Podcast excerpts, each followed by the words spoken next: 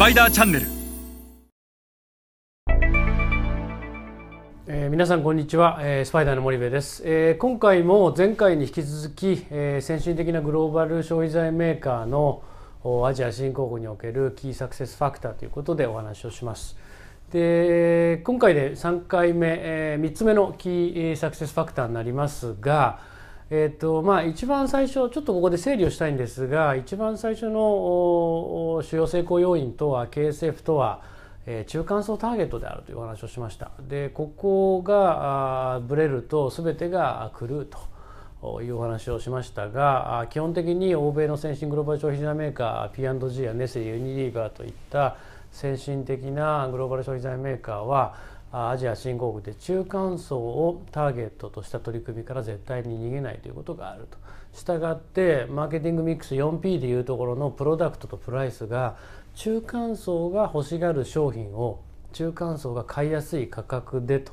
いうこの2つの P がすでにクリアになっていると。そして、え2つ目のキーサクセスファクターということで、戦略的なチャンネル構築という話をしましたがそれが 4P でいうところのプレイスだと、えー中間層が買いやすい場所に並べる。つまりは、えーストアカバレッジ配下力を高めるための戦略的なチャンネル構築に散々先進的なグローバル消費財メーカーは投資をしてきてますよと。いうお話が前回2つ目ですね。中間層ターゲティング、えーもう一つが戦略的なチャンネル構築と。で今回が戦略的なプロモーション投資というのがまあ3つ目なわけですよね。これ 4P でいうところの最後の P です。プロモーション、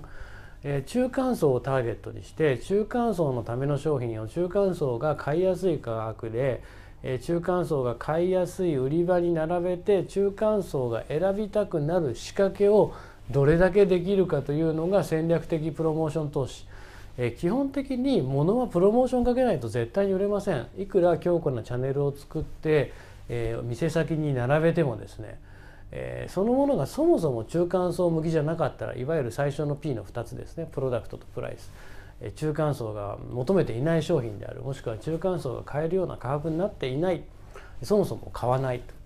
えただ中間層が買いやすい売り場に並べてそこに中間層が来ました消費者が来ましたで、えーその時に競合の製品が並ぶ中でなぜ自分たちの商品を選ぶのかというのは、えープロモーション投資なわけですよね。したがってストアカバレッジを上げるのはチャンネルだけどもインストアマーケットシェアを上げるのは、えープロモーションになるわけですよね。で欧米の先進的なグローバル消費財メーカーはこのストアカバレッジを上げるためのチャンネルへの投資とインストアマーケットシェア縦軸を上げるためのプロモーションへの投資の仕組みを明確に分かっているとアジアで、えーチャンネルのストアカバレッジを増やしながらインストアマーケットシェアを上げるために徐々にプロモーション投資を増やしていって最終的にはドーンとプロモーション投資をしてももうストアのカバレッジが何十万とあるので、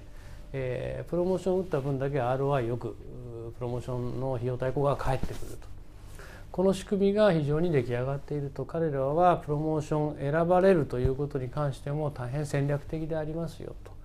でこの3つの主要成功要因を我々日本企業がどれだけ、学んでいけるかとチャンネルのカバレッジも悪いのにいくらプロモーション投資をしても当然 ROI は悪くなるし、えーストアカバレッジだけいくら伸ばしても売れなければ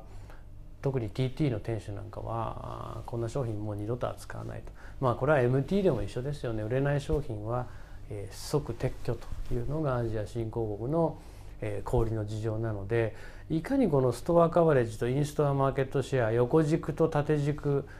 を同時に上げていくかと中間層をターゲットにしながら、1つ目ですね2つ目のストアカバレッジ戦略的なチャンネル投資をしつつ、3つ目のプレイスにあたるインストアマーケットシェア戦略的なプロモーション投資選ばれるということに投資をしていくということが大変重要になってきます。それでは皆さんまた次回お会いいたしましょう。